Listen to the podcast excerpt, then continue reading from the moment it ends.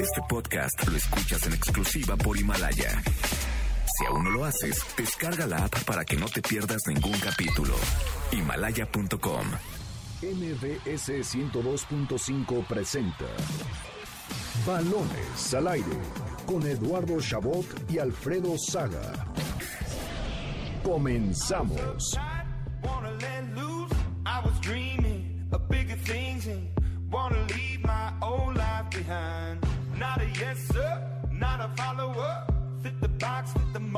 A seat in the foyer. Take a number. I was lightning before the thunder. 6 de la tarde con dos minutos tiempo del centro de México en este sábado 18 de enero del año 2020. Mucha actividad en este 2020 ya con la Liga MX. Segunda jornada empezó desde el jueves. Ya tenemos juego de jueves por la noche. La Liga MX se expande en estos días. Hablaremos de eso y mucho más aquí. Yo soy Eduardo Chabot. Me acompaña Carlos Alberto Pérez. Está presente aquí como cada sábado. Hola, ¿qué tal? eh, Eduardo, Ramón, Alfredo, que seguro nos está escuchando y a todo el auditorio feliz porque a mí sí me emociona mucho esto que acabas de mencionar, los jueves por la noche, los jueves de fútbol por la noche. Muy, muy apegado a lo que hace la MLS, ya lo platicaríamos en la semana también. Pareció contagi- con- contagiarse por ahí de, de su nivel de juego, por ahí los arqueros. Diríamos a todos ustedes en sus redes sociales, vueltos locos con. Y todos, las con- luces. con, Yo no sabía con- si con el espectáculo allá en Ciudad Juárez. Una cosa tremenda la, divertido, que, la ¿no? que se vivió en Juárez y un buen partido. ¿Te divertiste, Ramón? Yo, yo me divertí bastante, digo, no, no sé si sea un partido que me lo tome en serio. No, no, no creo que Pumas y Juárez tengan un buen nivel futbolístico, lo demostraron el jueves, pero para sentarte, recostarte y ver fútbol, eh, fue, fue un partidazo, fue muy El problema divertido. es que están Ahora, los Pumas ahí. O sea, tú me dijeras Claro. jugaron contra un equipo de, si- sin, tanta convocatoria, de esos partidos Sí, que, sí, que sí ves por, por mero gusto. Hay un equipo ahí que ha perdido protagonismo, pero que debería de ser un equipo sí, importante. al, al final creo que, y terminó siendo que un. Juárez y Pumas ambos demostraron que no están para absolutamente nada en este Jornada torneo. dos, lo, jornada lo que dos. hicieron el jueves fue un, fue un chiste de partido, pero muy divertido, eso sí, muy divertido. Eso, y lo que habrá mañana, NFL, finales de, de conferencia, de campeonato. Está Kansas City como tu favorito, Ramón Sí, Cáceres. correcto. Bueno, aprovecho para saludarlos a ti, Eduardo, Carlos, Alfredo, toda la audiencia. Sí, correcto. Eh, Patrick Mahomes más que Kansas City. Bueno, Patrick Mahomes es jugador de Kansas City, pero mi afición va más hacia el coreback de los jefes que, que al equipo en sí. Un gran jugador. Basta con ver lo que hizo la semana pasada, remontando prá- prácticamente él solo una diferencia de 24 puntos en 9 minutos. Impresionante pero se enfrentan contra uno de los grandes caballos negros que han sido los Titanes de Tennessee. Ya nos adentraremos más a lo que a lo que se vendrá en la NFL. Programón que tenemos preparado para esta tarde aquí en Balones al Aire, así que no se despegue porque comenzamos.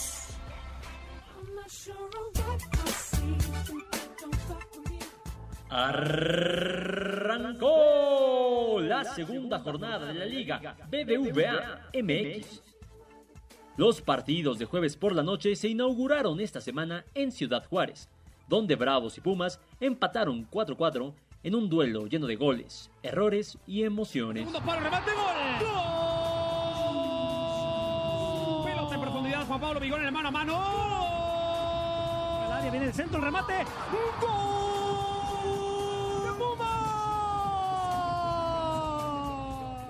El viernes hubo doble jornada. El Cruz Azul volvió a perder 2-1, pero ahora en casa de San Luis. Mientras que en el Estadio Jalisco, el Puebla se llevó los tres puntos ante el Atlas con un gol solitario del polaco Menéndez. Decir directo. ¡Gol! ¡Gol del Atlético de San Luis! Llega Rodríguez, sigue tiro. ¡Gol! ¡Qué gol de la máquina! En cortito tiro. ¡Gol! ¡Gol del Atlético de San Luis! Soco del centro llega Polaco. ¡Gol!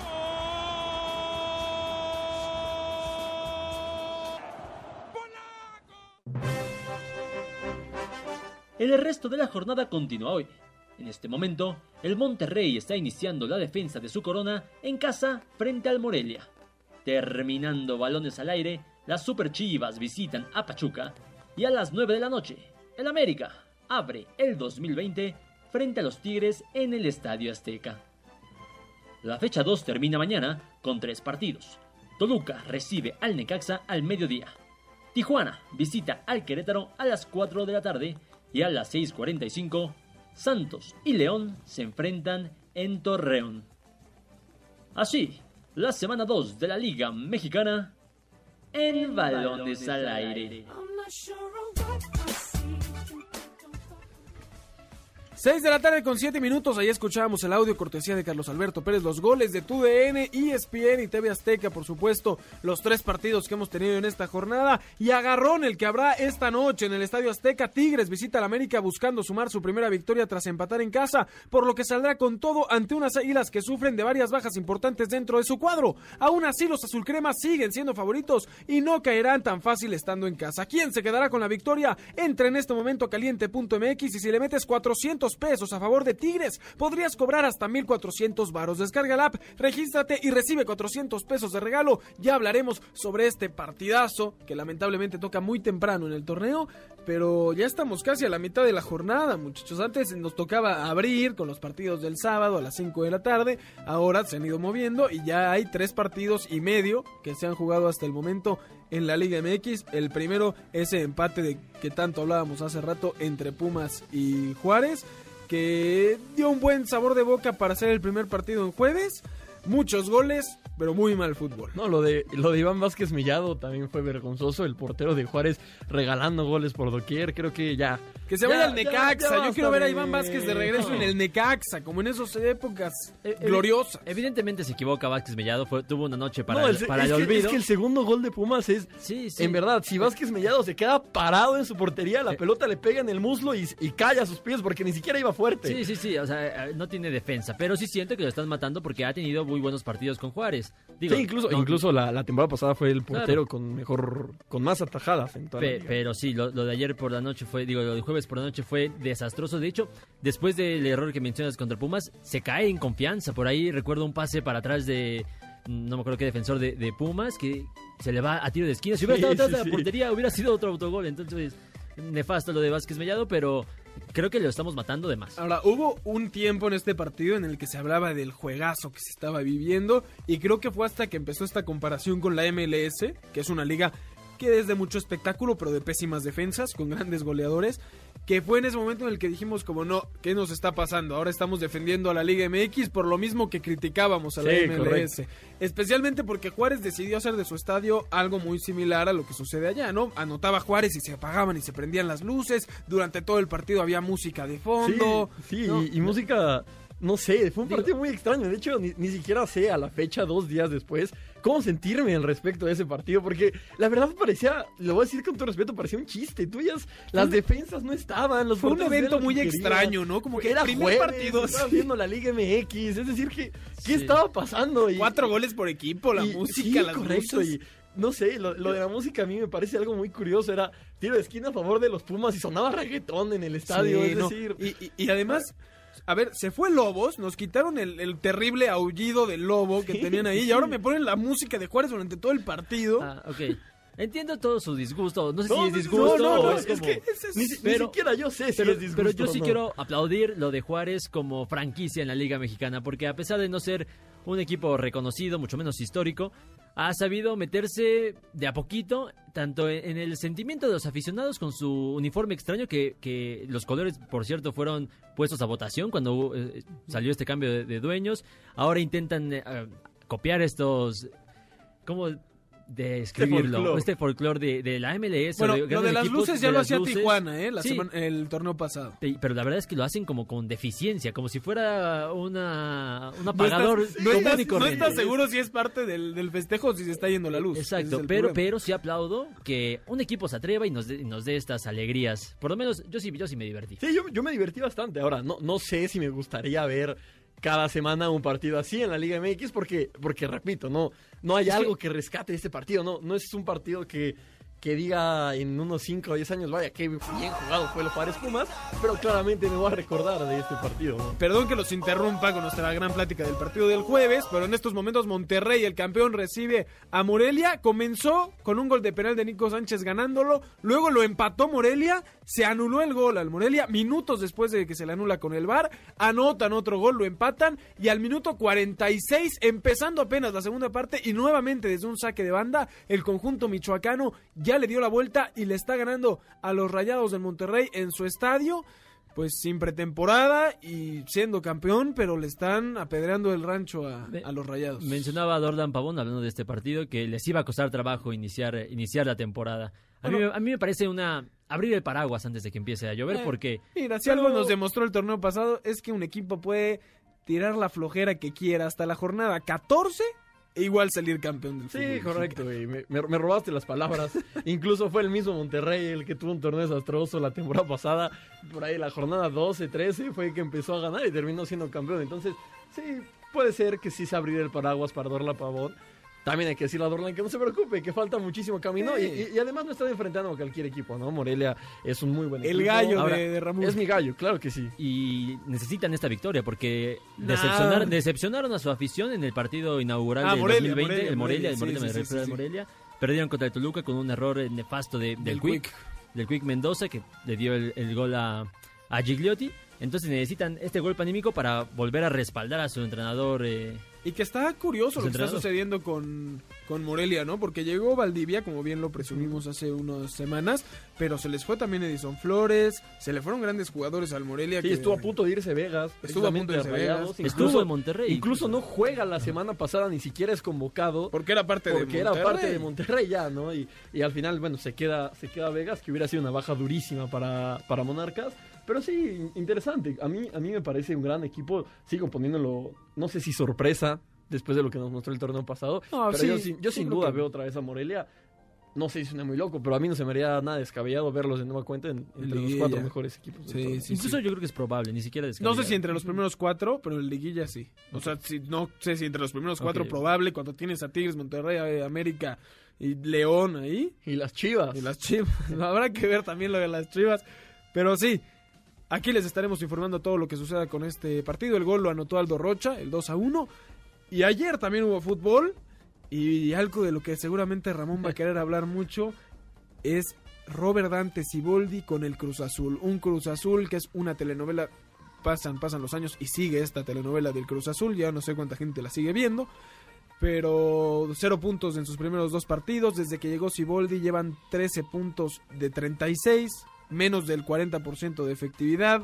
Eh, ya hay más gente que piensa en el sustituto de Siboldi que en cómo va a solucionar esto, ¿no? Per- perdón que los interrumpa, yo quiero hacer una pregunta pública a Ramón Cáceres, porque lo veía entre semana. Correcto, correcto. Postulando a Juan Carlos Osorio para entrenador del Está Cruz Azul. bien, está bien. Yo- yo- Osorio es un gran entrenador, no se le juzgó muy feo aquí en México. Sí, correcto. Yo es algo que no sucederá. Yo sé que no va a suceder. Incluso Juan Carlos Ah, pero Osorio- ¿cómo moviste Juan las redes, sí, verdad? Sí, sí, sí, por encanta. supuesto. Juan Carlos Osorio se fue mal del fútbol mexicano, hay que decirlo. No sé si estén entre sus prioridades regresar, y menos a- a- al medio, a la liga y demás. Y al Cruz Eh, Azul. Y al Cruz Azul, correcto. Eh, sí, correcto. pu- Puso un tweet, causó mucho, mucho revuelo. Y, y también para aclararle a la gente que no es que esté negociando ni es que vaya a suceder. Sí, Porque la gente va a creer que- Oye, está cerca de llegar Juan Carlos Osorio. No, no, no, no va a llegar Juan Carlos Osorio a Cruz Azul. Bueno, No. habiendo dicho esto, me gustaría ver a Juan Carlos Osorio, no, no solo en Cruz Azul, sino en la Liga MX. Yo siempre he querido mucho al profesor. Pero ya nos Carlos despedimos de. Siboldi. Pierde es ayer que- con San Luis 2-1. Fue mucho mejor San Luis durante todo el partido, gran parte de, de él mismo. Corona, a mí me parece que deja mucho que desear. Habrá que ver si sigue con esas actuaciones y le dan eh, el lugar a jurado. Pero ya, Siboldi lo ponemos como el primer técnico cesado. Es, es- 80%, es muy complicado, porque sí. eh, van dos jornadas, pero al mismo tiempo a Siboldi no lo vas a correr por dos jornadas, sino por lo que acarrea también del torneo pasado. Pero correr a tu entrenador en la jornada dos o tres, ¿cómo quedas parado como directiva? Un cuerpo técnico que hizo la pretemporada, no sé, creo que Bueno, pero que hizo la pretemporada con las patas, ¿no? Porque Sí, salió a decir, no, sí, salió a sí. decir, eh, Paul Fernández ya no, No, sigue no, en el eh, equipo, Edgar Méndez ya eso- no, eso y de repente fue al revés, y, nuestro delantero titular va a ser el hijo del Chaco, y de repente el hijo del Chaco ya es banca otra vez. Aparte, no, sé qué opinen ustedes, Ramón, que sigues muy de cerca el Cruz Azul. Veo también cierta, cierto conflicto que se empieza a vislumbrar entre el entrenador y la directiva. Por ahí le, le preguntan en rueda de prensa a Siboldi sobre su continuidad. Y responde, no, es, pregúntenle a ellos, a la, refiriéndose claramente a la directiva. Él, él iba a estar enfocado en continuar ganando, pero sí deja en claro que no sabe por qué trabajando, ¿no? Porque Ajá, eso de, exacto. de continuar ganando, pues, Trabajando. ojalá. Y además les echa en cara que sí contaba con Paul Fernández y que al final se acaba yendo. El hecho de que no tengan un entrenador ya va a ser fecha Habrá 3. que ver, ¿eh? porque Siboldi también es de mecha corta, ¿no? Salió campeón con Santos y en el primer conflicto que tuvo Ah, claro. con lo, lo sucedido con, Con Cufré. eh, con Cufré y demás, estaba también el eh, defensa Sí. que era de Pumas. Sí, Eh, correcto. Ahí metido también en la discusión. Gerardo peleó Alcoba. Gerardo Alcoba. Empieza la discusión y se va. Acaba de ser campeón con Santos y agarra sus Sí. maletas y se va. Habrá que ver con Cruz Azul. Ahora, ojo, ojo con este Cruz Azul que pierde los- sus dos primeros partidos de, de temporada después de... de Y ¿cuántos perdió años? una con el Atlas desde el Desde 2004. 2004, exactamente. En, en aquel entonces perdió contra Monterrey y Puebla. Perdió Pero- con el Atlas, que ayer dio un partido paupérrimo en casa contra el Puebla. O sea, yo veía ayer al Atlas y decía, ¿cómo es posible que este equipo, con todo el respeto al Atlas, ojalá pueda mejorar sus actuaciones, eh, le haya ganado al Cruz Azul Sí, en sí, el sí. Azteca? Y- sí, sí estoy, estoy de acuerdo. estoy de el tema acuerdo. con, con Siboldi en específico es, son excusa tras excusa y luego se contradice. A ver, yo, yo, yo entiendo a Siboldi, no le han llegado refuerzos, ok, no han llegado refuerzos. Le han vendido jugadores. Le han vendido jugadores, ok.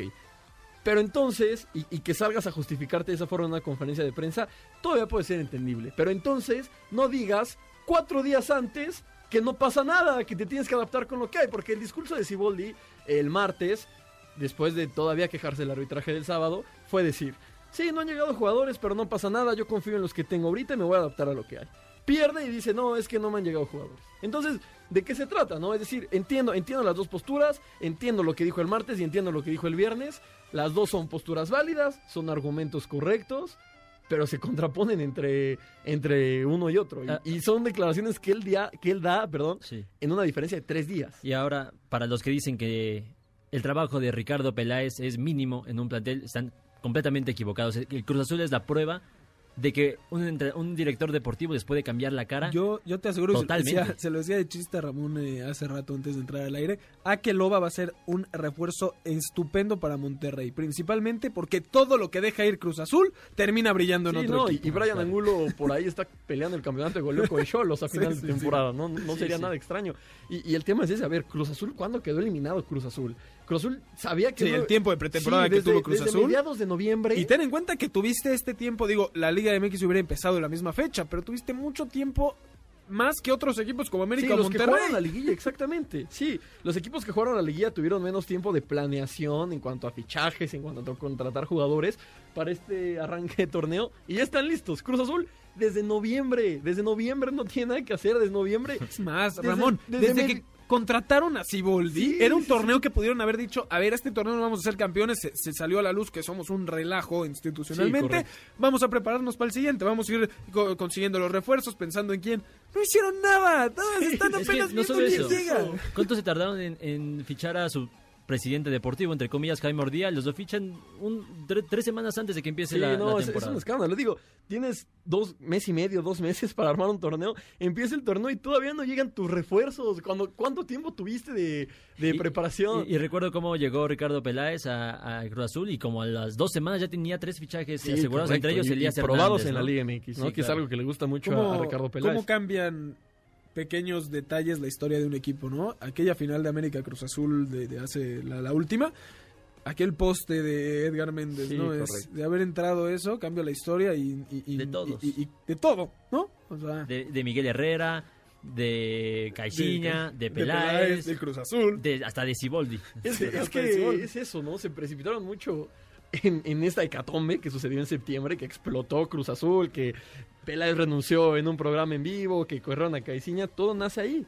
De cuando corriste a Pedro Caiciña cuando estabas a dos puntos de liguilla, con nueve jornadas por disputarse. Y, y desde ahí. Ah, bueno, y, Cruz Azul. No, y no solo eso, el refuerzo, o sea, ponte que ya lo iban a correr, ¿no? Porque Peláez también había dicho, si se tiene que ir, que se vaya. Tenías amarrado prácticamente al turco Mohamed, que termina siendo llamado por Monterrey y siendo campeón. Sí, sí, sí. No, lo de Cruz Azul es tristísimo, Sí, ¿eh? tristísimo. para cerrar el tema de Cruz Azul, la última vez que perdieron estos dos primeros partidos quedaron en la antepenúltima posición. Entonces, y no fue campeón. eh, evidentemente Bueno, no, fue campeón. Ni- ningún escenario de Cruz Azul, Pero- ni, ni ganando las Ni primeras siendo dos. superlíder, así, sí, sí, Sí, sí. no, no.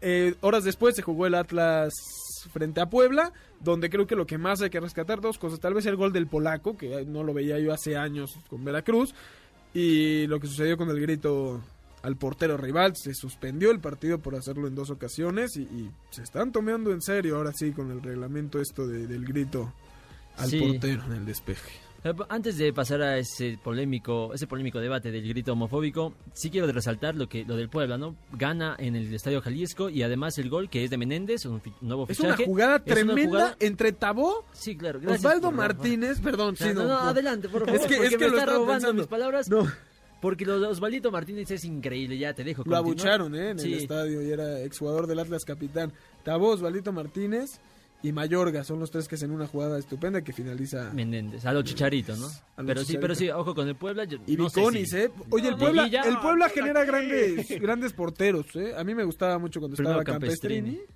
Traemos una mente muy parecida el día de hoy, mi queridísimo Carlos.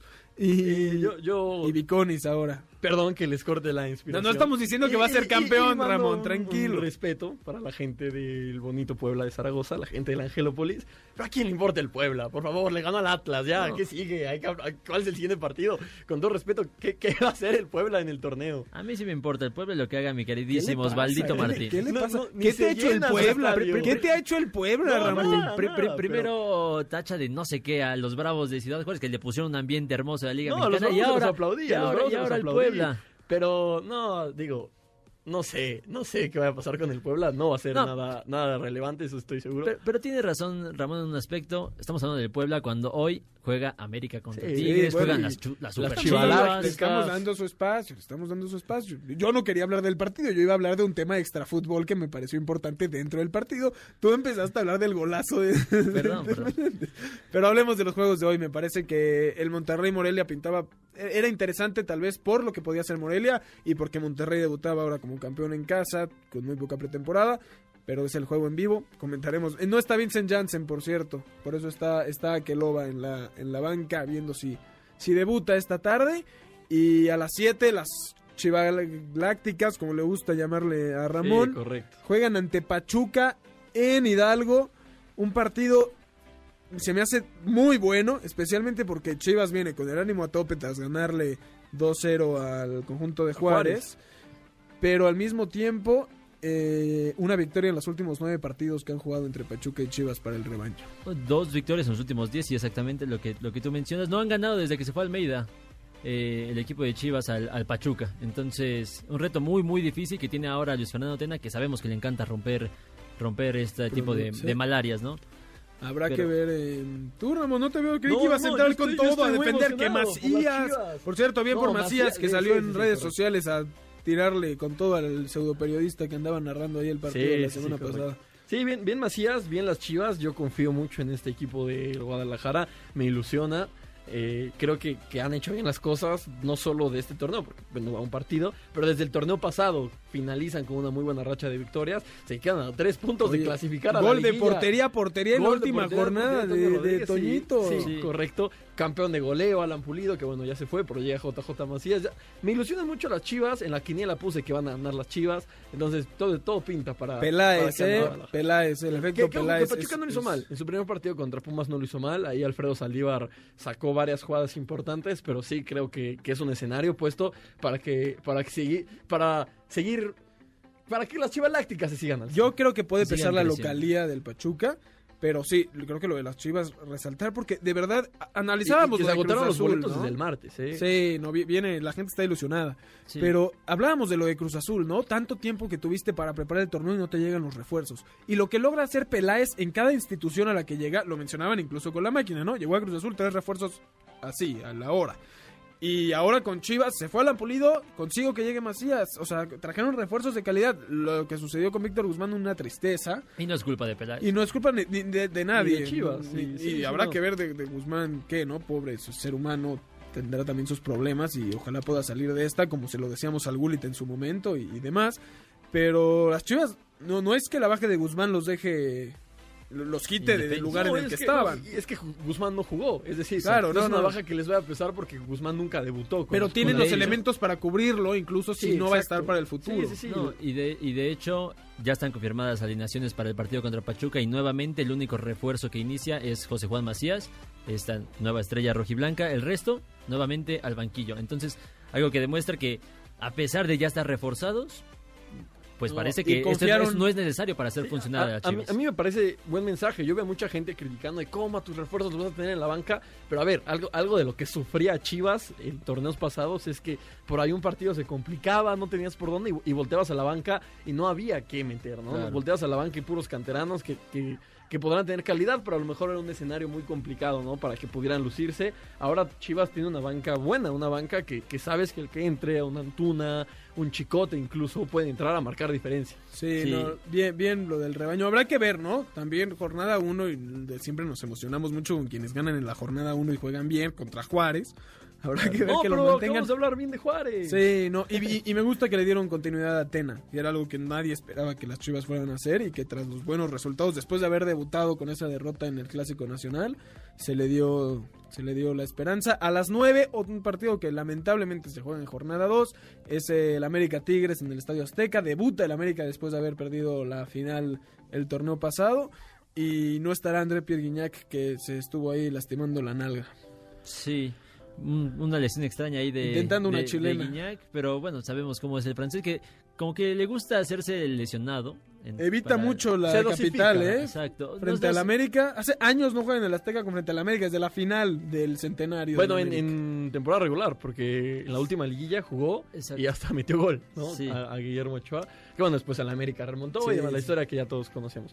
Pero sí, qué, qué tristeza, ¿no? Que salga en la jornada 2 con una América falto de ritmo porque no jugó la jornada 1. Habrá que ver cómo están mentalmente, emocionalmente después de, de la final perdida, porque es el primer partido que disputan después de. Sí. de Y Tigres viene de empatar en Tigres casa sin hacer nada, San Luis en con casa, San Luis. pero porque Tigres siempre inicia mal los torneos. Yo.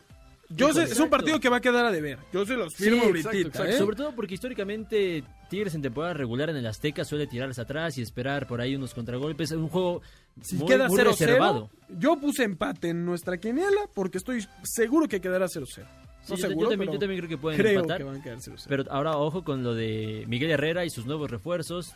Tiene medio plantel lesionado, o más, no lesionado, sino fuera. No, ya no sea está por el es el primer partido. Y van que los dos de ver. inicio. Bueno, eh, Leo, Leo Suárez no, No, no, pero- va a arrancar. Pero los dos que, que llegaron incluso antes de que se disputara la final con Rayados, el caso de Luis Fuentes y de Jesús Escobosa. Los dos van de titulares, ¿no? Sí, y habrá que ver cómo se ve el equipo Exacto. sin eh, Guido, ¿no? Sí, por, por lo que Híjole, para, para yo, yo nada más por esa razón, ya que estamos hablando de nuestra quiniela, yo nada más por esa razón puse Tigres, porque creo que, híjole, yo no, yo no veo un América sin Guido Rodríguez, yo no me explico cómo es que las Águilas van a... No me las imagino, no, no, no veo qué puedan hacer dentro de la cancha. Guido era el motor, Exacto. Guido era, era el jugador que hacía a los jugadores jugar No, mejor. era el orquestador del sí, equipo, ¿no? sí, Por no, los es- pies es de Guido se decidía Yo- la velocidad que ibas a tomar, el ritmo, y ahora sin Guido habrá que, que, ver cómo creo que en todo el fútbol mexicano es la baja más sensible que cualquier equipo Pudo tener. tener. Es decir, Sí. No, si no a Tigres sé. le quitas Iñak, si, si a cualquier equipo le No quitas sé, a cualquier jugador, porque el América tiene buenos refuerzos. ninguna duele más que O sea, a. Chivas le quitas a, a Macías y tal vez le pesaría más. Vega, no, está- no, no por lo que representa el jugador, sino por el resto del plantel. Me parece que América, si le quitas a Guido, sí es el jugador más importante que te podrían quitar, pero al mismo tiempo tienes con qué medio que Híjole, es no que yo sé. no creo. no se ver, te tambalea tanto la pirámide como con otros Qui- equipos. Quiero, ¿eh? quiero empezar porque al América ni siquiera lo hemos visto en partidos importantes sin Guido Rodríguez. Era una pieza que no faltaba y sabe y decir que va a ser la pieza más la, la pieza que más va a pesar en el fútbol mexicano me parece que es espe- especular un poquito. Ahora sí concuerdo con, contigo Ramón porque no no es posible eh, creer que el oso el oso González puede suplir a Guido Rodríguez. Hasta me parece no sé si ridículo, pero no no me Sí. parece no, no es justo tampoco. Digo, y, y en este tema que mencionabas, hemos visto al América sin Marchesín, incluso estuvo Oscar Jiménez. Fue una salida dolorosa para la afición, pero por el tema anímico, no porque realmente marcara mucho la diferencia en comparación de un Guillermo Ochoa. Lo hemos visto, se lesionan delanteros a cada rato, hay quien lo supla. Se lesionan defensas a cada rato, hay quien lo supla. Jamás, no, en toda esta era de Guido Rodríguez, jamás hemos visto un América sin Guido Rodríguez. Y- y- Muchachos, mientras sucedía esto, hubo como 20 minutos de revisión de VAR para que se dictaminara un penal, un segundo penal para Monterrey y Nico Sánchez ya pone el empate para los Rayados 2 a 2 Qué en raro. minuto ¿Cómo, 65. cómo otra vez el VAR a favor de Monterrey? Sí, venimos desde el abrazo con Guido, los Rayados Y, y con hoy un- tres veces, una ¿no? Ya les dio dos penales, les quitó un gol en contra. Una El- amistad voy, voy con- a citar a, a un muy buen amigo mío, se llama Nicolás, le mando un abrazo. El Barterrey, le dicen. Eh, chistosito, Nico, ¿eh? Muchachos, nos vamos rápidamente a un corte. Antes les recordamos escuchar escucharnos todos los sábados de 6 a 7 de la tarde aquí en Balones al Aire por MBS Noticias 102.5 de FM, noticias mbs.com y la aplicación de MBS Noticias. Síganos también a través de Facebook Live de MBS Noticias. Llámenos al teléfono en cabina 5166125 y síganos en nuestras redes sociales arroba noticias mbs, arroba eshabot17, arroba raimonero, arroba carlos alberto pg y utilizando el hashtag Balones al Aire. Vámonos a un corte y regresamos. Balonazos al aire. Raúl Jiménez anotó dos goles en el triunfo del Wolverhampton 3 por 2 ante el Southampton. Con este par de anotaciones, el mexicano se convirtió en el máximo anotador en la historia del club. El Ganés y Vasco Aguirre van en caída libre. Primero la salida de Nesiri a Sevilla y después pierden el derby madrileño 3 por 0 ante el Getafe. El futbolista noruego Erling Haaland debutó con el Borussia Dortmund entrando de cambio en la segunda mitad en su visita a Augsburgo. En 23 minutos logró un hat-trick de anotaciones. Con apenas una semana en España, Guido Rodríguez entra en la convocatoria del Betis en su visita a la Real Sociedad. El seleccionador preolímpico femenil, Christopher Cuella, declaró las razones por las que no convocó a Charlyn Corral, luego de que esta jugadora se manifestara vía redes sociales, entre las cuales destacan el hecho de que no juega en la Liga MX femenil y busca cerrar un grupo de puras jugadoras locales. Estás escuchando Balones al aire. En un momento regresamos. Este podcast lo escuchas en exclusiva por Himalaya. Continuamos en Balones al aire. Top 3. 6 de la tarde con 36 minutos. Estamos de vuelta aquí en Balones al Aire por MBS Noticias 102.5 de FM. Yo soy Eduardo Chabot, junto a mí Ramón Cáceres y Carlos Alberto Pérez. Fútbol internacional, vaya día que tuvimos hoy. Raúl Alonso Jiménez anotó en dos ocasiones para darle la victoria al Wolverhampton en la Premier League. Y no solo eso, sino que se convirtió, como decía Ramón en los balonazos, en el máximo goleador en la historia de los Wolves. Poca cosa, En ¿no? Premier League. Ser, ser el máximo goleador en la historia de un equipo. Lo de Raúl Jiménez es Dentro- bárbaro, de- bárbaro.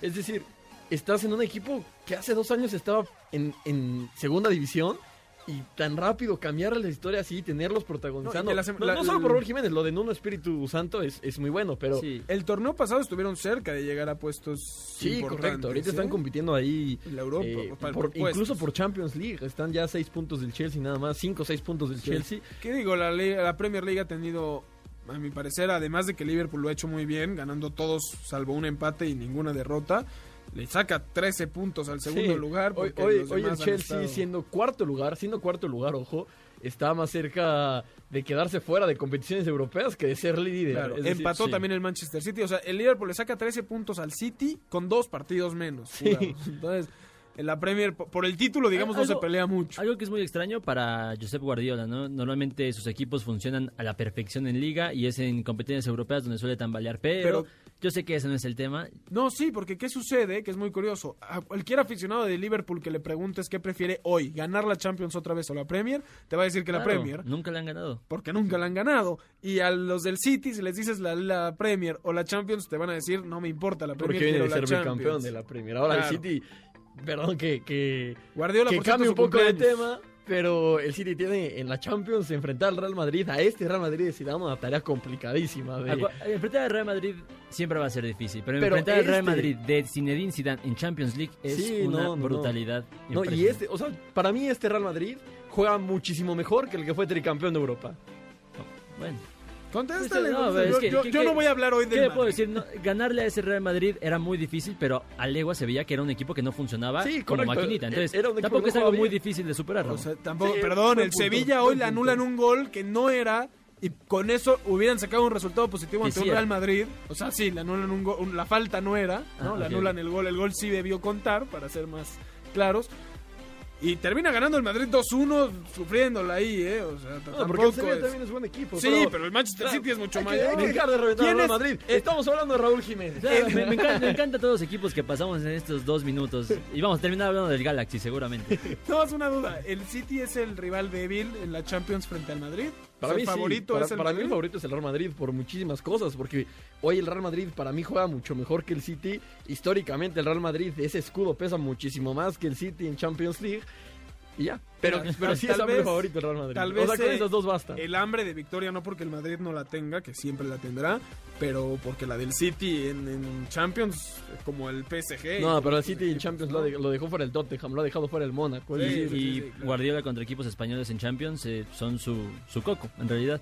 La última vez que se metió al Real Madrid en, en Champions League se comió cuatro con el Bayern, Sí, ¿no? correcto. Entonces, En Holanda, otra cosa in- interesante, en, perdón, en Alemania, lo que sucedió con Haaland, que es el refuerzo de lujo del Borussia Dortmund, entró de cambio, hizo hat-trick para darle la victoria a los de amarillo, 5 a 3.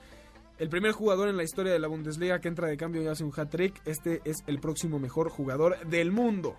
to- totalmente de acuerdo. Yo, yo, yo, yo estoy en el barco de Erling Haaland y lo digo a mucho orgullo desde la Copa Mundial Sub-20. En, en ese Mundial Sub-20, eh, en un Noruega-Honduras, Erling Haaland metió siete goles. Siete goles en un partido metió Erling Haaland. Sí. Después está con el Salzburgo. ¿Y cuántos goles metió en la fase de grupos con Salzburgo? Metía doblete cada partido con el Salzburgo. Equipos como el Liverpool. El Napoli, correcto, no es su mejor momento, pero, pero los hacía, hacía los goles. No, y sabes ahora debuta con el? Borussia y mete tres goles. Va a ser interesante cuando empecemos a ver a Noruega, mínimo en, en, en esta Sí, especie de y- Eurocopas. y- sí, correcto, Como un contendiente, porque nunca hemos visto a Noruega. Así como Portugal con lo más Cristiano se convirtió en un equipo muy popular eh, de, de- de los principales. Noruega tal vez llegara a hacer eso, ¿no? ¿Por qué no? Sí, correcto. Y, y es otro barco del que estoy orgulloso formar parte.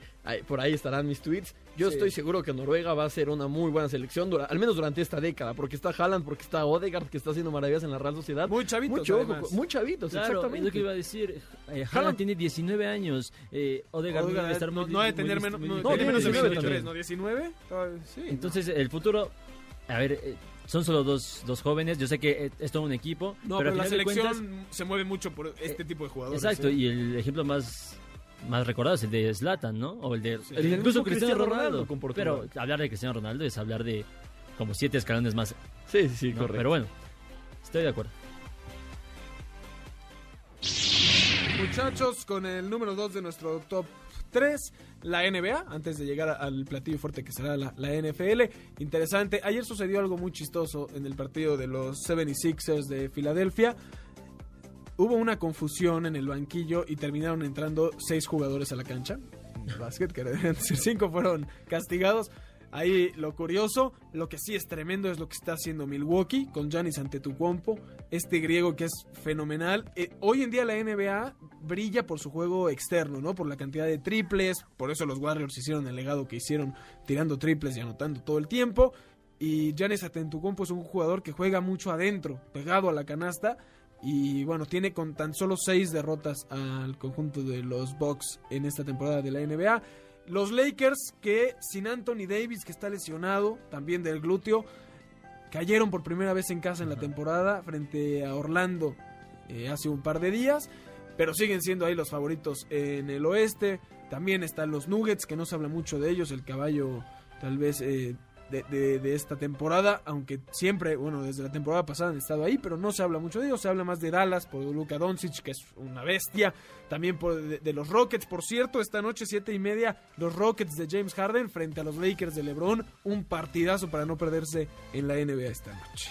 Sí, buen, buen partido, ¿no? ¿Dónde será? ¿En Los Ángeles o en, en Houston? Me parece que, que será un partido muy atractivo. 33-8 van los Lakers, si no, si no me Sí. equivoque. Los, Rock- los Rockets deben tener uno, cuatro partidos menos ganados que, que Lakers. Sí, el Pues juego es habrá, que verlo.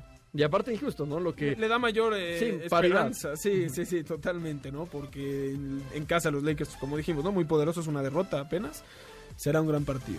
Yo creo que tampoco pueden dejar fuera a los Clippers. Ahora que hablabas de, de las individu- individualidades, lo que está haciendo Paul George y Kawhi Leonard. exactamente esta dupla.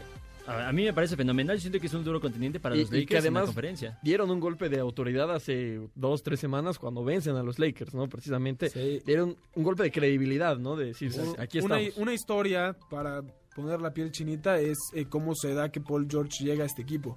Cuando Kawhi Leonard gana con los Raptors y decide que quiere irse a Los Ángeles, donde él vive, bueno, donde, su donde él creció, donde su familia vive, quiere a otra estrella que lo acompañe y llevan a la casa de Drake, este famoso cantante rapero de, Toronto, llaman a Paul George y al que él también es oriundo de Los Ángeles. Y él su mamá tuvo una enfermedad hace muchos años y no puede viajar. Entonces nunca lo ha ido a ver a los partidos, salvo cuando jugaba en Los Ángeles. Y le propone que se vayan a los Clippers. Y Paul George acepta sin duda alguna, porque ahora su madre puede ir a todos los partidos a verlo ahí al Staples Center. Y bueno, ahí están los Clippers tratando de, de ¿Sabes darle el orgullo a la ciudad. Quiero a Los Ángeles Clippers campeones de la NBA. Yo también, no yo también, yo quiero a los Clippers. Ninguna duda. Sí, Les sí, llegó sí. la historia, Sí, les sí, llegó. Voy sí. a- en este instante voy a comprar mi camiseta. Y, me que- gustaría ver que un tipo como Kawhi Leonard se, se siga metiendo ¿no? entre los hombres importantes de la NBA, porque a veces no, no le dan, creo yo, el mérito que, A mí que no. debería tener. A mí no, traidor, traidor, traidor de los Spurs de San Antonio. Él no se lo merece, por Paul George sí. Ahora sí, dense con todo lo que tienen, porque la NFL, eh, partidos de conferencia mañana, se deciden quiénes avanzarán al Super Bowl. Por ahí ya Ramón hablaba un poco de lo que hacen los Chiefs. San Francisco para mí otro equipo muy metido en esta, en Sí. esta pelea. Los favoritos para mí tal vez. Green Bay y los Titans que son el caballo negro que han sacado, primero sacan a, a Tom Brady, luego sacan eh, si A Lamar equivoco, Jackson. a Lamar Jackson con los Ravens, ¿no? Habrá que ver, serán buenos los partidos de mañana. Sí, en, en la conferencia americana, el primer partido de, de estas dos finales a las 2-5, Chiefs contra Titans. Primera vez en, en 16 años que en la final de conferencia no está ni Tom Brady, ni Peyton Manning, ni Ben Roethlisberger. Y lo más destacado es que no están porque el sembrado número 6 de la, de la conferencia sí, se sí. metió hasta la, hasta la final hasta la final pre- precisamente. Bueno, Peyton Manning no Entonces- está porque ya se retiró hace varios sí, años. y ¿no? Roethlisberger está lesionado. Bueno, bueno, pero digo, pero el, el que era favorito, que era Tom Brady, lo eliminaron los Titans. Pero, pero bueno, me gustaría, ah, perdón que los interrumpa antes de pasar a, a, es- a, esta, a esta final, cómo se dieron los pases de a, a- a la final de conferencia, tanto de Kansas, remontando lo que mencionabas al inicio del programa, no, lo Ramón. de Patrick Mahomes es una locura. Bueno, también lo que hizo de- Houston terrible defensivamente, ¿no? Sí, sí, estoy de acuerdo. Y también lo de Green Bay contra Seattle, nuevamente la polémica inundando pues Sí, a los Bay, cabezas de queso. Normal. Eh, bueno, a ver, o- o- ojo con eso. Y curiosamente, en la temporada 100 de la NFL, estos dos equipos avanzan en- de formas tal vez drásticamente opuestas.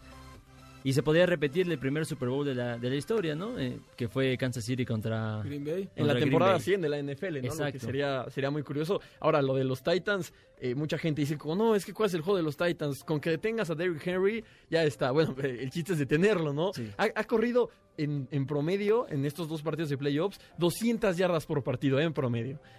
Eh, Es una locura correr 200 sí, yardas sí. por partido. ida y vuelta a la cuando, cancha. Cuando, cuando un jugador en la NFL de repente corre 100 yardas en un partido, la gente dice, wow, o sea, ¿qué, qué partido? Se corrió 100 yardas en un una partido. cancha completa. Derrick, Hen- Derrick Henry ha corrido 200 yardas por partido. Es, es increíble lo del corredor de los Titans, que prácticamente él solo ha puesto a Tennessee en la final de Y conferencia. que son estas las diferencias, ¿no? De San Francisco podrías decir lo mismo. Si, si, si haces que la defensa no juegue bien, ya la hiciste. Sí, pero correcto. Trata de que no Sí, juegue bien la no, defensa. y la de defensa de Tennessee hizo lo suyo con Tom Brady, hizo lo suyo con Lamar Jackson. Es decir, también le han ayudado a Derrick Henry Claro. a que se luzca. Y en el caso de los Chiefs, bueno, lo de Patrick Mahomes, decías tú, muy mala defensiva de Houston. Pero es que también hay veces que, que ¿Cómo lo ¿Qué- detienes? ¿Cómo detienes a Patrick Mahomes? El tipo, si no lanza, corre, si no corre, lanza, si no se saca tres jugadores del camino, lo, lo del número 15 es, es un espectáculo. Ahí pongo yo a mi favorito para ganar este Super Bowl, a Patrick Nadie Mahomes. menciona a Aaron Rodgers. Nadie menciona al único veterano que puede salvar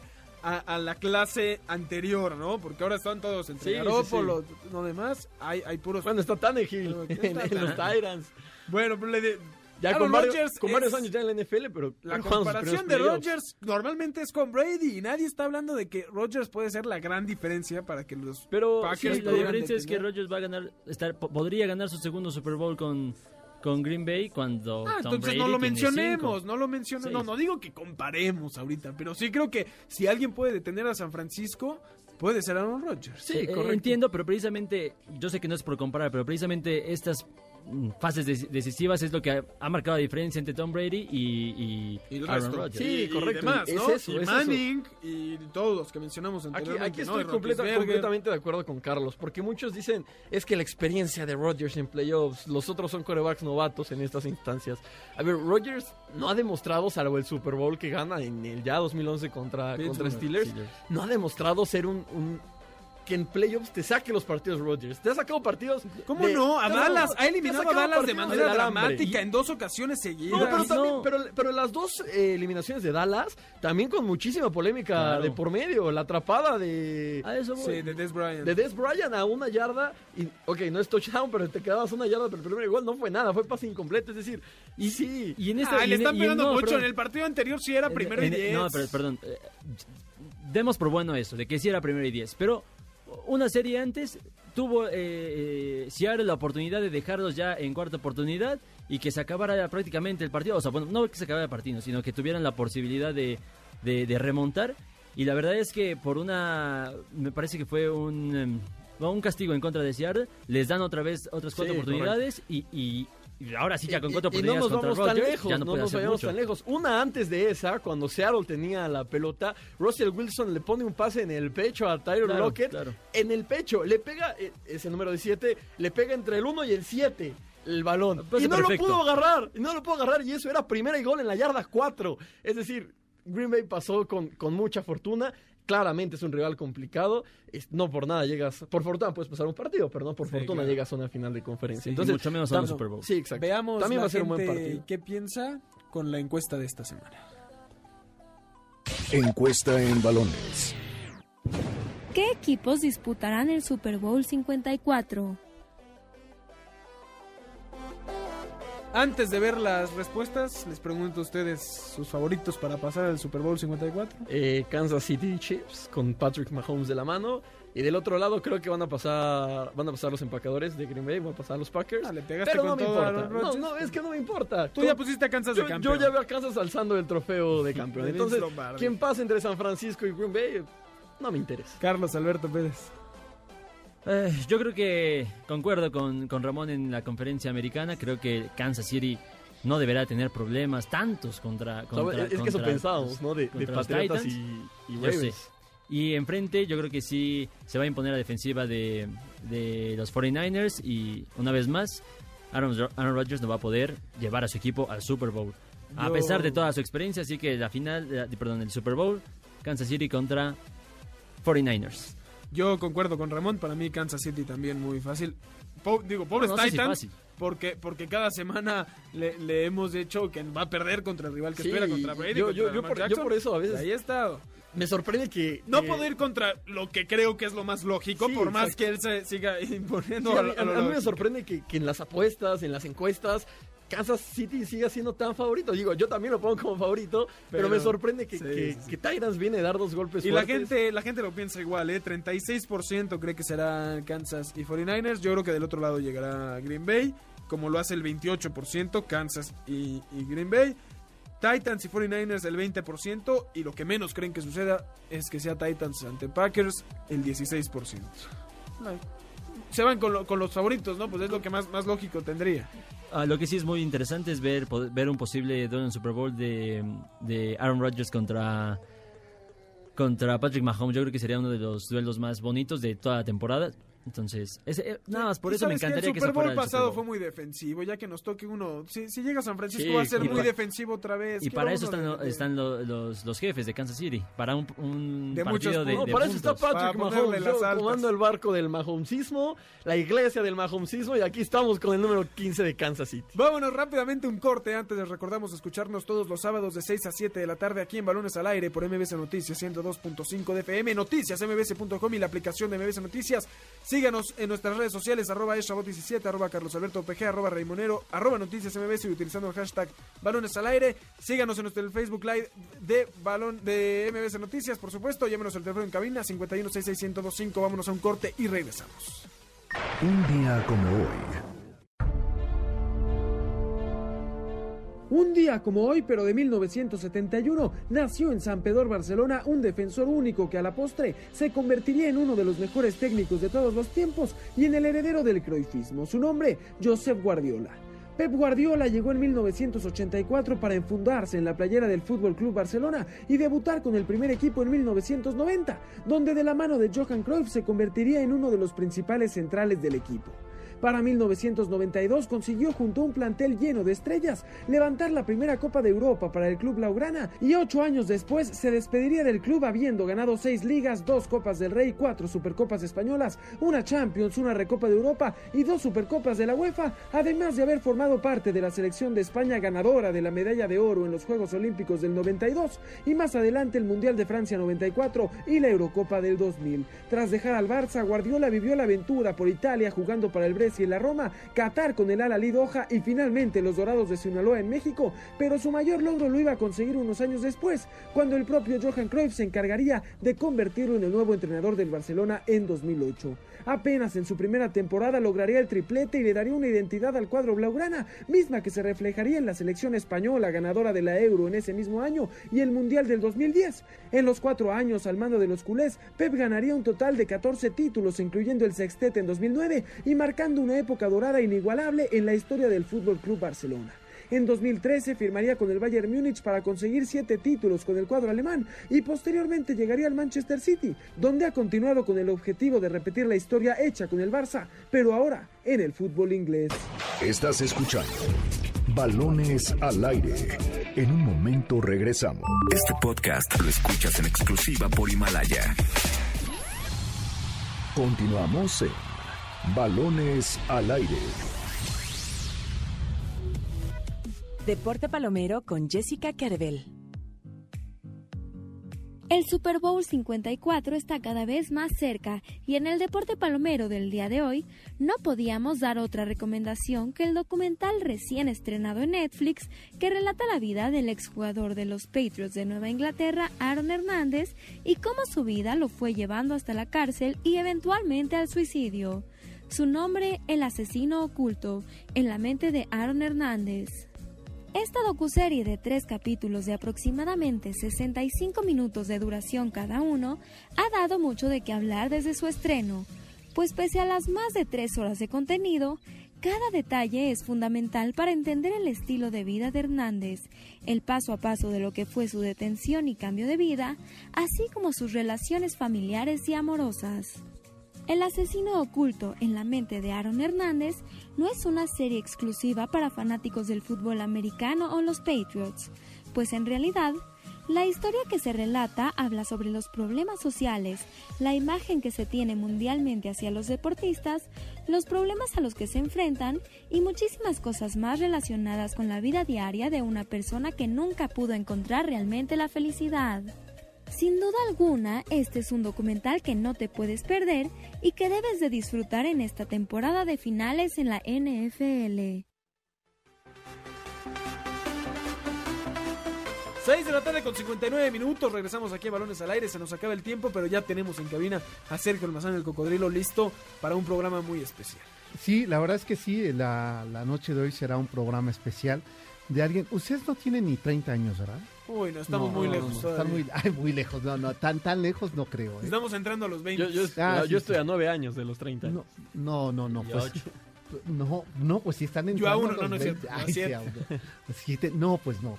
Entonces no, ni lo vieron en tele ni lo escucharon a Chava Flores, ¿no? No, pero seguro Carlos sabe mucho al respecto. Sí, Carlos, Sí. Carlos ¿Cómo- siempre saca las papas del el- en balón, exacto. No, no me preocupa, sí ha sido siempre en balones al aire desde mi entrada, pero claro que hemos escuchado de Chava Flores. Sí, todo, sí todo, la- todo, no solo yo. Yo confío en Sí, mis, tú- mis tú- muchachos. sí, también. seguro sí, ¿verdad? Platícanos más, Carlos. Eh, sábado Distrito Federal, ¿a qué le tiras cuando sueñas mexicano, no? Alguno de esos A ver, temas recítanos, emblemáticos. recítanos un poco. Carlos. Sí, porque cantar nos va a bajar el rating. Sí, mejor recitadito. No, sí, Sí. sé cantar, pero yo quiero dejarle todo el crédito al programa de Sergio. Eso. favor. Mira, Sí, mira no- qué no- caballero es. no le quites protagonismo, Sí, ¿no? no, Sí, sí, sí, sí, sí. quédate ¿Para qué me quema, verdad? Eso, Exactamente, exactamente. Pues bueno, lo vamos a recordar porque se han cumplido en esta semana los 100 años de su nacimiento. Y me parece que su es de los cronistas musicales más importantes de la segunda mitad del siglo XX. Entonces, pues hoy está aquí su hija. Vamos a platicar con ella sobre este legado y seguro vamos a conocer datos que no sabíamos Sí, alrededor claro. de Chava Flores, ¿no? No, sí, Bueno, pues la próxima semana eh, nos encontramos aquí. ¿no? Seguramente. Sí, sí, Y sigo apostando porque hagamos un programa sobre. pero es que. Carlos y Ramón se fresean. No, Sí, no, yo ¿verdad? estoy puesto, yo Sí, estoy sí. puesto para hablar de estadios. Órale. Sí, Yo también sí, feliz. sí, sí, Bueno, seguramente. pues hagámoslo pronto. Planeémoslo bien para alguna fecha en específico y así. Sí, ¿verdad? haremos. Sí, Órale. la El aniversario del Estadio Azteca. Perfecto. ¿Por qué del no sé. Estadio Azteca? No, ser hagámoslo en el azul. Entonces, ¿cuál? Del azul que ya está. De lo que queda del que azul. de lo que queda, las que el recuerdo.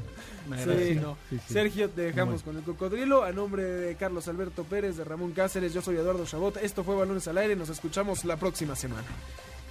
Y ustedes quédense porque a continuación todo y más de Chava Flores. MBS 102.5 presentó Balones al aire con Eduardo Chabot y Alfredo Saga.